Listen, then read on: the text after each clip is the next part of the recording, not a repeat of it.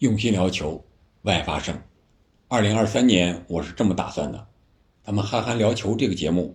肯定还是要坚持下去的。重点呢放在比赛，因为一个是我本人呀特别喜欢这个足球，可以说是此生唯一也是最大的一项爱好了，肯定要坚持下去。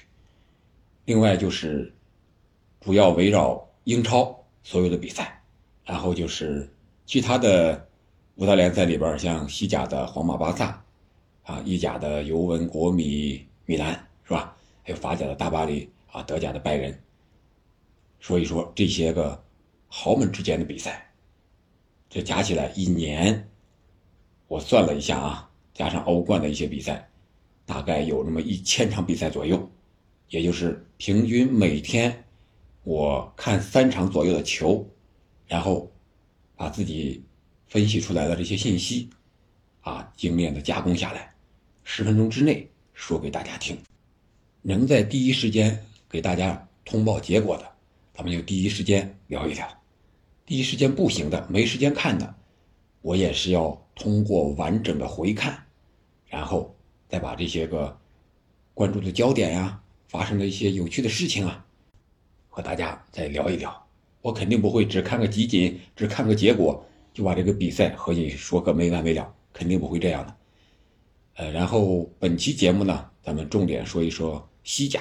皇马和巴萨。这世界杯归来之后，皇马是二比零赢了，巴萨呢是一比一和西班牙人是战平了。这样的话，在积分榜上，皇马是和巴萨一样都积三十八分，由于净胜球的原因。现在是排在第二位。那这两场比赛看下来啊，我觉得皇马赢赢在哪儿呢？不是说他踢的有多好，而是他踢的是非常的不好。这场比赛面对巴拉多里德，他有很长时间是被巴拉多里德压着打的。只不过是库尔图瓦表现特别的好，至少有三次神扑救啊，三十六分钟的对方一个远射，他是飞身。单掌托天把这个球拖出去了，还有两次是头球的机会，是倒地把这个球也是拖出去了。库尔图瓦两米的身高没白长，脚下技术左右脚非常的均衡也灵活，门线技术也好，当时第一门将可以说是毫无争议。特别是这场比赛面对巴拉多利德，皇马呢这场比赛让像这个打世界杯打满七场的，呃这个。莫德里奇，还有这个，呃，楚阿梅尼都是最后时刻才替补出场，但是也正是因为他们最后时刻替补出场了，他们才赢了。当然，最大的功臣还是本泽马。本泽马本场比赛一开始的时候状态不是特别好，有一脚在门前五米吧禁区线上小禁区线上推射空门，左脚是打飞了，但是随后呢？我们看不到希望的时候，看不到进球的机会的时候，还是本泽马这位关键先生站出来了。他先是在禁区前沿右侧连续的横切内切，然后逆得射门机会，创造了角球，用这个角球的机会，然后是创造了点球，然后又将这个点球罚进，啊，随后又是最后时刻。莫德里奇上场，和楚阿梅尼、莫德里奇和克罗斯形成了这个典礼三中场啊，新的典礼三中场。然后这个卡马文加下底传中，然后在禁区之内，本泽马是非常冷静的停球之后推射空门，将比分锁定为二比零。这就是豪门球队的气质。他总有一个人在最后时刻、最艰难的时候能够站出来，这是皇马和巴萨可能不太一样的地方。本场比赛，我想，对于皇马来说，除了自己赢球，他的对手巴拉多里德的这个右后卫，十八岁的二十七号弗雷斯内达应该入了皇马的法眼了。我们知道，现在皇马的右后卫这个位置上。有点不是特别的稳，是吧？老将也好，啊，还是巴斯克斯也好，还是其他人也好，感觉啊，不是那么稳固。我觉得这个小将，十八岁，本场比赛防维尼修斯，让维尼修斯是一点脾气没有啊，能防住，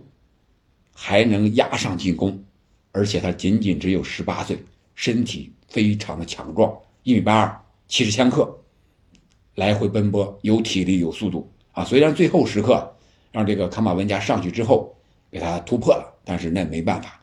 已经到了八十多分钟了。让一个十八岁的小将来来回回的面对维尼修斯，又面对卡马文加这样的强力的好手，再加上那个是莫德里奇的神传呀，主要是莫德里奇上场之后那个向前的一下那个传球太厉害了，所以说我觉得这场比赛对于皇马来说，除了取胜，更大的意义，他可能是发现了一个右后卫。我想这个球员。弗雷斯内达十八岁，他即使来不到皇马，也会到其他的豪门。他肯定在巴拉多里德待不了太久了。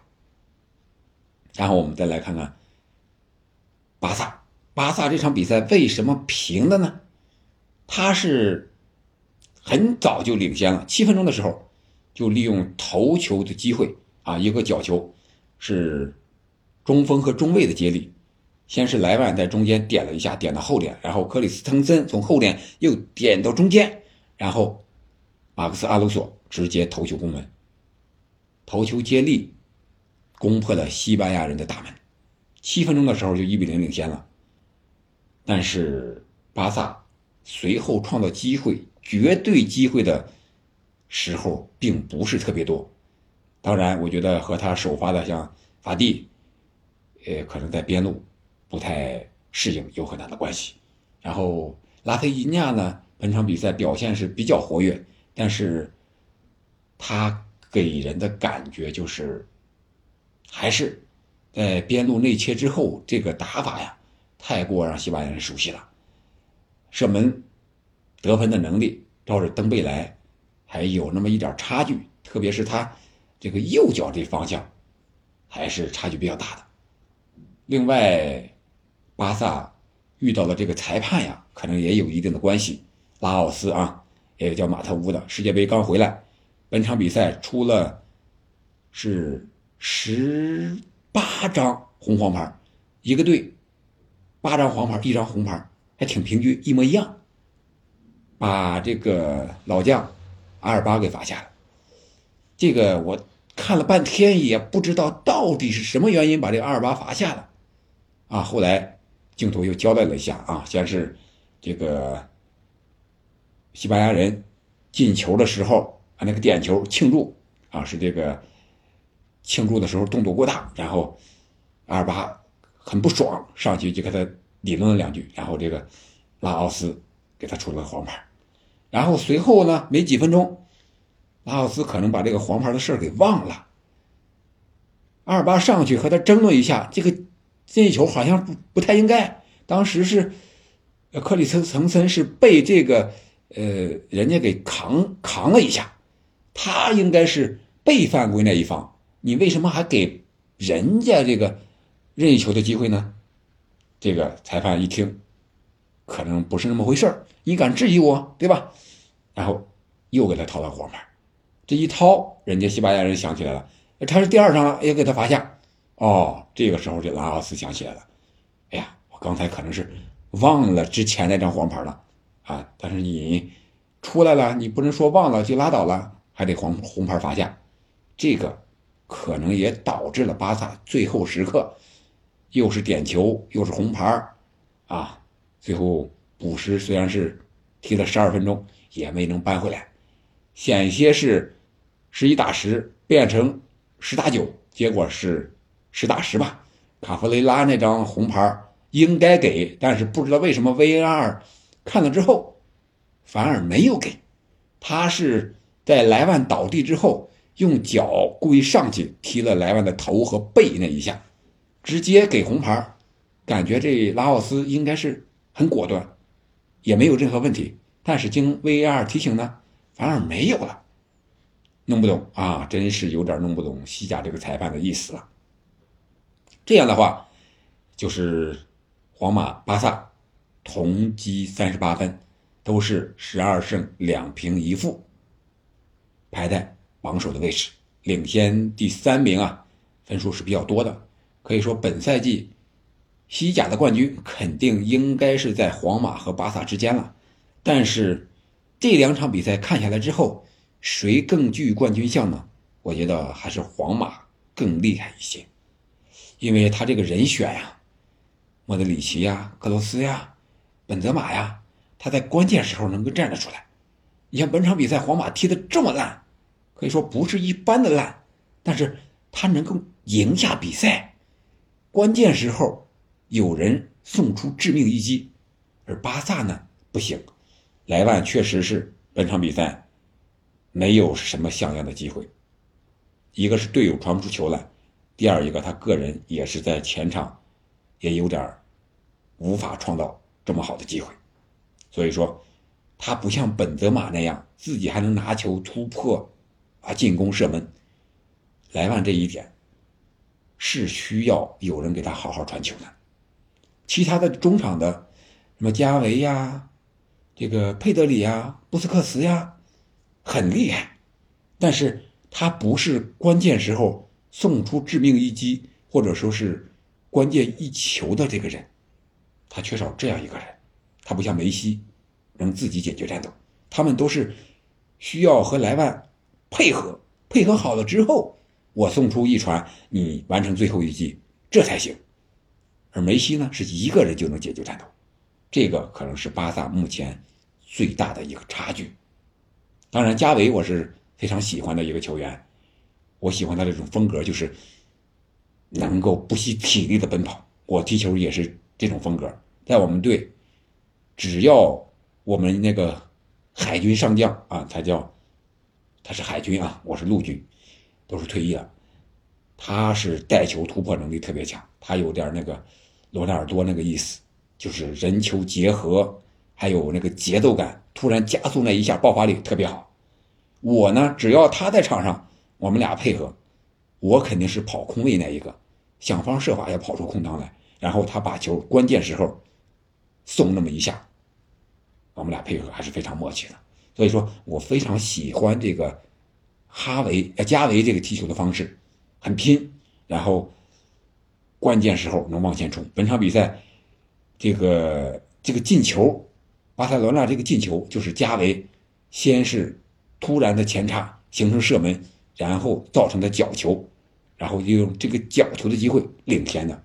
啊，所以说咱们说一下这个加维小将。但是要说西甲的冠军，我还是看好皇马，因为一个是安切洛蒂吧，这个老帅经验比较丰富，哈维虽然是这个有 DNA 是吧，但是他直接执教豪门，